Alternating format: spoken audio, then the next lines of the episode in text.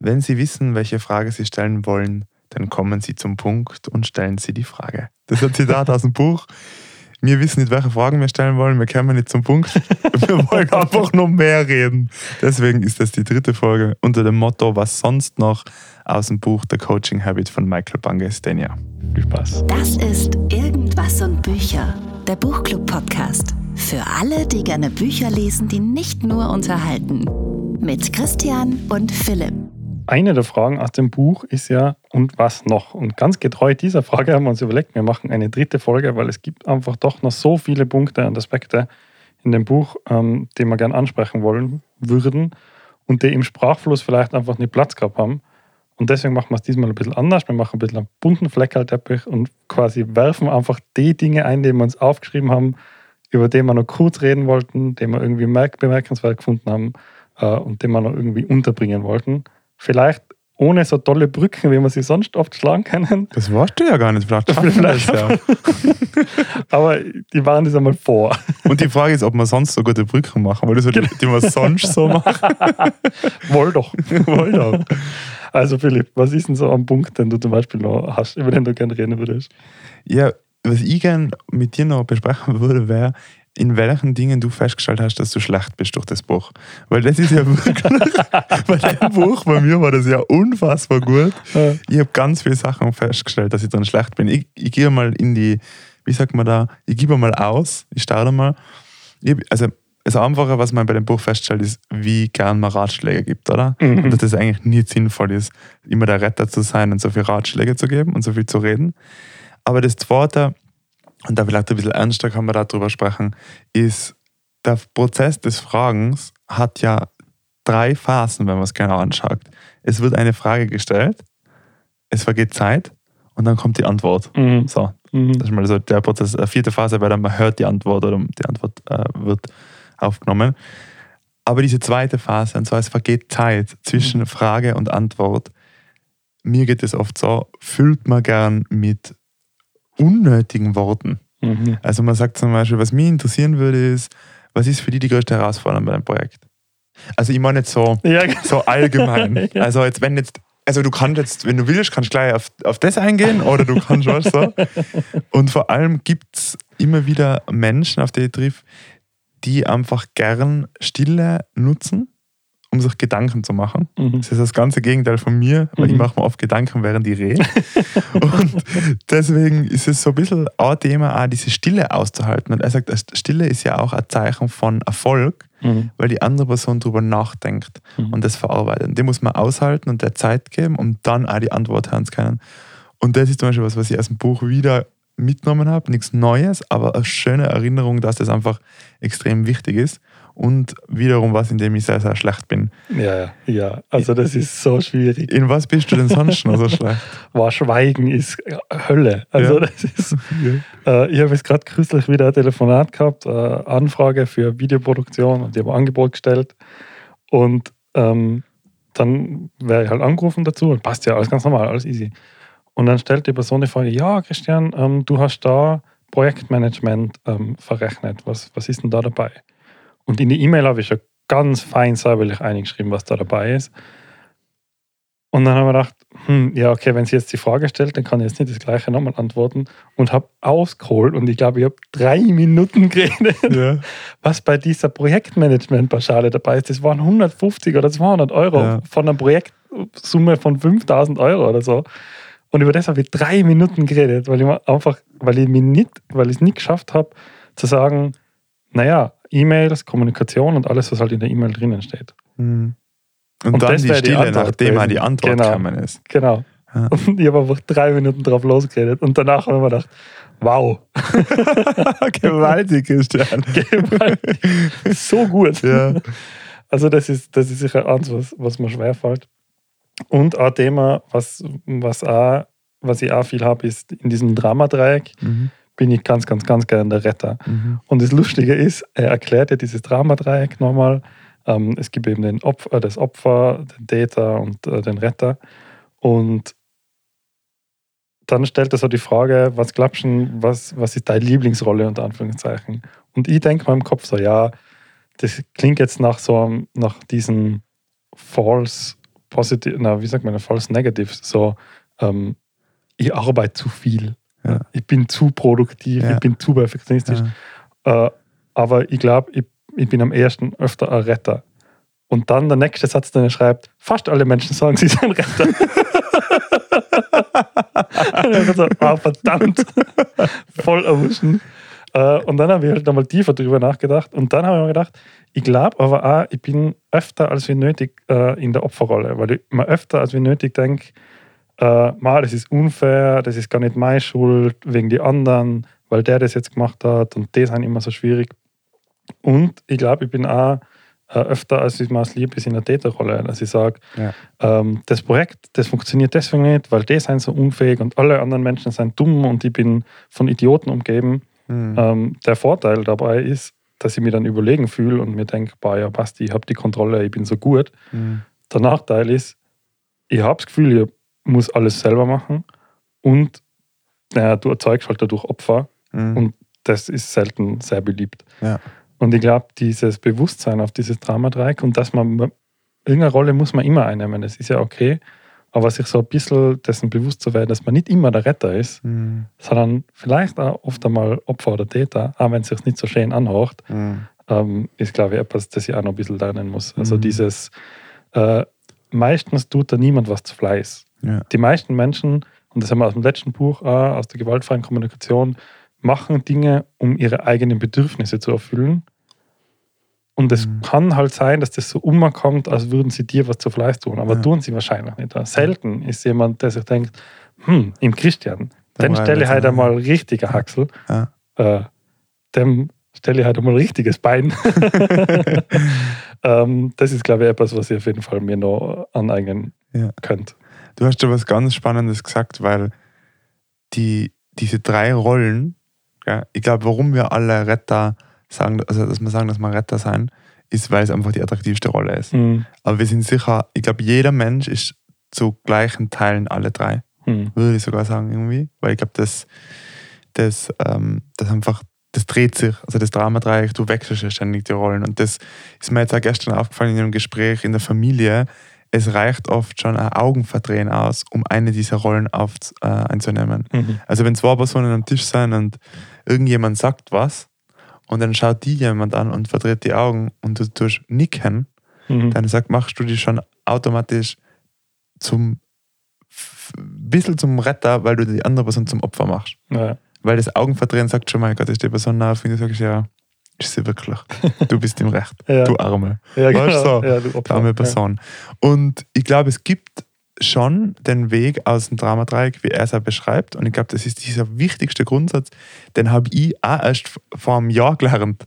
Ich kann mich da noch richtig, richtig gut erinnern. In der Mediationsausbildung ist ihm genau um das Thema gegangen. Und dann sagt diese, dieser Coach, sagt sie, der Wille des Menschen ist sein Himmelreich. Mhm. Und dann habe ich gedacht, was ist das für ein Scheißspruch? Wandtattoo. so die perfekte Reaktion auf das, wenn dir jemand was beibringt. Gell? Und dann habe ich gedacht, ich verstehe den Spruch auch nicht. Und das Himmel, ah, ich verstehe es nicht. Ja.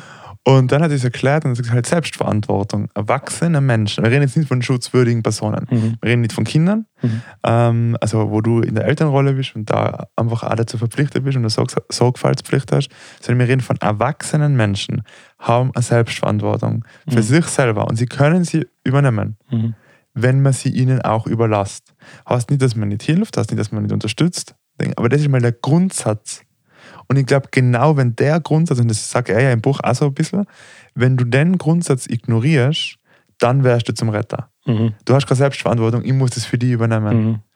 Und äh, dann ist auch die Führungskraft, ist dann nicht, tut dann nicht führen und coachen, sondern übernimmt. Mhm. Weil sie einfach sagt, eigentlich hat mein Team, niemand kann da Verantwortung und keiner hat eine Ahnung, um was es wirklich geht. Ja. Und deswegen glaube ich, ist wirklich dieses immer sich selbst Verantwortung mal herholen als primären, primäre Annahme und dann von der wegarbeiten, sicher da so ein guter Grundsatz. Und äh, finde ich ganz, ganz spannend. Ja, das Dramadreieck, das verfolgt uns ja, haben wir schon immer wieder erwähnt.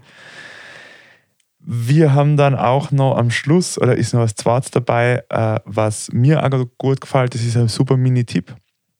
Aber wir bleiben beim Prozess. Wir haben eine Antwort erhalten. Wie reagieren wir auf eine Antwort? Also jemand hat eine Frage gestellt, wir haben die Stille ausgehalten, wir kriegen eine Mhm. Antwort. Wie reagieren wir auf eine Antwort? Und er hat da sechs Sachen, wie man auf eine Antwort reagieren kann. Fantastisch, super, das gefällt mir. Ja, das ist gut, gute Idee. Mhm. Und er hat es wirklich so geschrieben, gell? man liest genau Ja, so. man Voll liest geil. so. Voll geil. Und tatsächlich finde ich gerade so am Anfang bei der Frage, äh, was beschäftigt die besonders? Mhm. Oder wenn man ein Gespräch führt, dann nicht gleich so, ja genau, stimmt, da wollte ich eh noch mit dir reden oder Mhm. so, sondern einfach mal, mhm, ja. Und das muss ja gar nicht fantastisch, ist jetzt schon extrem, Ja. aber ich finde, würde das gerne noch ergänzen durch, ich verstehe. Mhm. Einfach nur nicht, ich verstehe, ich verstehe dich gut oder ich weiß, was du meinst, sondern einfach nur, ich verstehe. Und wenn du es nicht verstehst, zu sagen, ich verstehe dich noch nicht ganz, erklär mir das nochmal ein bisschen. Mhm. Und ich finde, das ist eigentlich auch so ein mächtiges Instrument, wie man einfach einmal reagiert, ohne dass man gleich einen Senf dazu beigibt. Ja, das ist auch etwas, was du aus der Mediation mitgenommen hast, gell? dieses Mhm. Ich verstehe. Das habe ich schon mal gehört bei dir. Das ist wirklich eine wahnsinnig gute Antwort. Ja.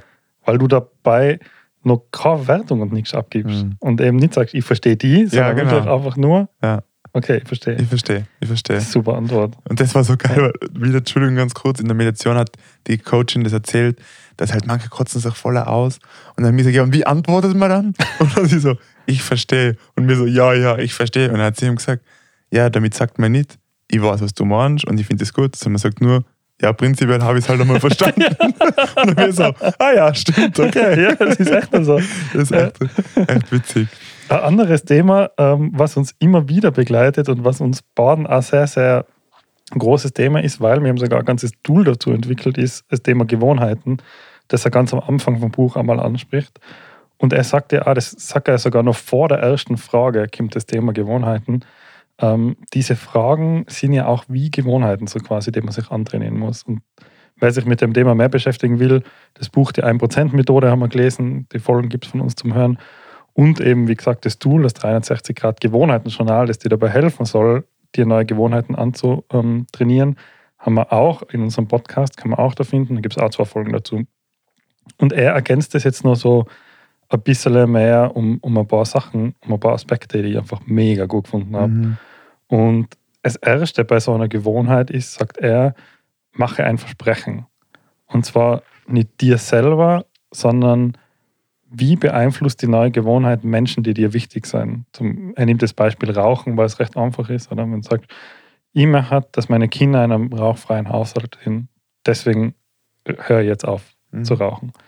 Ähm, dann finde deine Trigger, das glaube ich, haben wir schon so oft besprochen, was Trigger sind. Also was löst es aus, dass du rauchen musst oder ähm, rauchen möchtest, Stress oder was auch immer. Ähm, dann kurz und spezifisch, das fasse ich jetzt alles ein bisschen schnell zusammen, weil es sind alles Mhm. Sachen, die wir schon oft im Podcast besprochen haben. Ähm, und dann die zwei letzten Tipps, die finde ich total cool, ist dieses Deep Practice. Da habe ich leider keine gute deutsche Übersetzung dazu dazu gefunden, aber ich glaube, man versteht das, was das heißen soll. Ähm, und zwar die Gesamtaufgabe in kleine Teile zu unterteilen und diese zu wiederholen und zu wiederholen und zu wiederholen und wirklich nur die kleinen Teile üben. Also jetzt zum Beispiel den Tennisaufschlag äh, als Beispiel und das finde ich eigentlich ganz ein gutes Beispiel, weil man denkt sich, ja, wenn ich nur den Aufschlag übe, dann übe ich ja eh schon nur einen Teil vom Tennisspielen. Aber du kannst immer in noch kleinere Teile zerlegen, zum Beispiel nur den Ball nach oben werfen. Sonst nichts, nur schauen, dass der Ball gerade nach oben wirf, äh, äh, fliegt. Und jeder, der das schon mal probiert hat, das ist tatsächlich gar nicht so einfach, so einen Ball geradeaus nach oben zu werfen. Mhm. Kannst du gerne mal ausprobieren, einfach irgendetwas mehrmals hintereinander genau gleich gerade nach oben zu werfen. Äh, das, das ist, glaube ich, ganz ein, ein cooler Tipp für Gewohnheiten. Und der letzte eben wieder zurück aufs Pferd zu steigen, wenn man mal eine Gewohnheit nicht geschafft hat, sich anzutrainieren, weil das wird da sehr wahrscheinlich passieren, Mhm. dass du dir eine Gewohnheit vornimmst. Und ein Stichwort, was er da hat, und jetzt komme ich endlich zu dem Schluss, warum ich das ganze Thema Gewohnheiten mitnehme, ist ähm, bewusste Inkompetenz. Das ist Teil von der, so einer vier Stufen der Kompetenzentwicklung. Ähm, wenn du da was Neues antrainierst und wenn du was Neues ausprobierst, gibt es so eine Pyramide, die ist zuerst unbewusste Inkompetenz. Das heißt, du weißt gar nicht quasi, was du alles nicht weißt. Dann die gemeinste Stufe von allen ist eben die bewusste Inkompetenz. Mhm. Der kommt dann daher, sobald man sich mit dem Thema beschäftigt und dann einfach merkt, boah, ich, da gibt es so viel, Viel, was ich nicht kann. und das kann ich alles nicht. Auch. Mhm. Dann die, ich glaube, eine der schönsten Stufen ist die bewusste Kompetenz, weil man richtig merkt, so, boah, genau das kann ich, das kann ich, das kann ich. Da wird man halt wahrscheinlich auch schnell überheblich. Und dann die, die Spitze der Pyramide ist dann die unbewusste Kompetenz.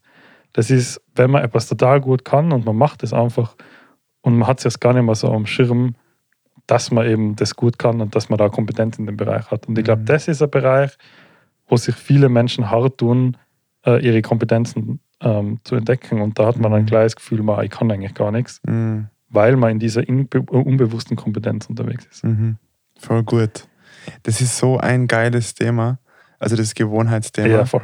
oder Gewohnheiten, weil also wenn du, wenn du da wieder diese Pyramide erwähnst, die ist ja so, also das ist so ein simples Modell, Mhm. aber die hat so viel Wahrheit Mhm. drinnen. Weil es ist ja bei dem Buch bei mir genauso passiert, dass ich am Anfang nicht gewusst habe, was diese Fragen und so und alles machen könnten. Also ich, Mhm. mir war gar nicht klar, was es für Kompetenz ist. Und dann liest du es und bist voll on fire und denkst dir, wow, wie geil, Mhm. das probiere ich aus, das ist voll cool. Und dann probierst du es aus und hast vielleicht so erste kleine Erfolge.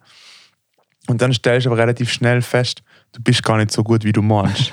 Oder nur weil du ein Buch gelesen hast, nur weil du die Fragen Ja. fünfmal gefragt hast, bist du immer noch nicht besser.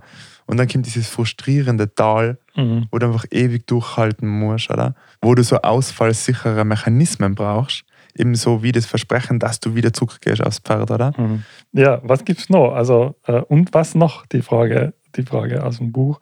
Ähm, es gibt so viele kleine ähm, Sätze und ich finde, äh, er schreibt total, total sympathisch und total gut.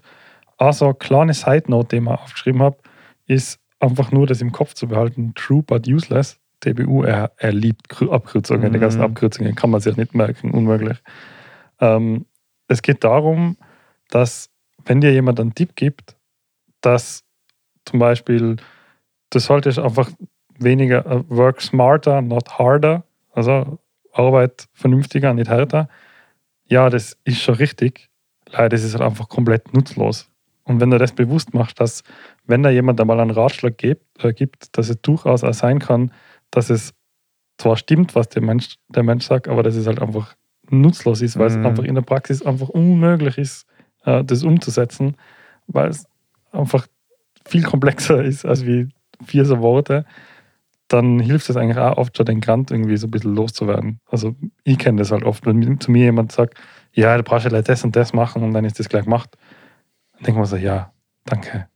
Einfach nicht. So, so Mhm. einfach ist es nicht immer. Ja, So, kleine Side Note. true but useless, ja. Nein, ist definitiv ein Satz, den man mitnehmen sollte. Beziehungsweise vielleicht für sich selber auch evaluieren sollte, welche Ratschläge man gibt Mhm. und ob sie. Das ist ja, das Ratschlagmonster ist ja auch so ein Riesenthema in dem Buch. Wie oft man Ratschläge gibt, wo man sich im Nachhinein denken könnte, hm, vielleicht war das gar kein so guter Ratschlag. Mm, Vielleicht habe ich gar nicht oft genug drüber nachgedacht oder lang genug drüber nachgedacht oder gar nicht die richtige Frage gestellt und dann einfach einmal blind einen Ratschlag geben, wo ich mir dann selber denke, so, ja, wenn ich ein bisschen drüber nachdenke, dann finde ich ihn gar nicht mehr so gut. mhm. Das ist, glaube ich, ein guter Hinweis dafür, dass man nicht sofort immer alles raus äh, sollte, was einem so im Kopf rumgeht. Mm. Schwierig, die Grenze zu ziehen. Also, wo ist der Ratschlag angebracht und wo nicht da. Mhm. Aber ich glaube, das ist genau das, was die Übung mit sich bringen soll und äh, das System auch über lange Zeit in einem selber aufbauen sollte. Es gibt viel, in meinem Kopf ist jetzt gerade ein bisschen eine Achterbahn oder eine ja, Autobahn, wo einfach ultra viel unterwegs ist. Ich glaube, zum Abschluss gibt es einfach noch eine Sache zu sagen, es sind 200 Seiten. Mhm. Das ist wirklich nicht ein Buch, was man über Wochen oder Monate lesen soll, sondern das kann man sich wirklich einmal gönnen, 200 Seiten zu lesen in dem Bereich. Ich glaube, man kann, jeder kann was mitnehmen. Mhm. Ich glaube, uns spricht es deswegen so an, weil so viele Sachen daherkommen, die wir schon einmal gehabt haben. Und deswegen die Modelle manchmal auch nicht neu sein. Und deswegen ist dann so, ah, ja, stimmt, das kann man da auch wieder hernehmen. Voll gut. Ja. Und voll gut, da bauen sich Mhm. so ein paar Puzzleteile zusammen. Aber unabhängig davon, holt euch das Buch. Ich glaube, es ist eine klare Leseempfehlung, äh, zumindest von meiner Seite. Und ähm, Ja, also ich, ich übernehme jetzt an der Stelle, weil ich merke, du weißt schon, was du sagen sollst. Äh, ich gebe genau meine gleiche Leseempfehlung. Das ist sicher einer äh, unsere Top-Bücher, die wir in letzter Zeit so gelesen haben. Es liest sich total angenehm, die Sprache ist total cool, er macht das mit, mit recht viel Selbsthumor und Selbstironie und so. Auch. Ähm, absolut empfehlenswert, ist sofort durchgelesen, kann man jedem empfehlen, jederzeit. Viel Spaß beim Lesen und bis zum nächsten Mal. Mehr zu irgendwas und Bücher findest du auf Instagram und auf irgendwas-buecher.at. Jetzt am besten gleich folgen und keine Episode mehr verpassen.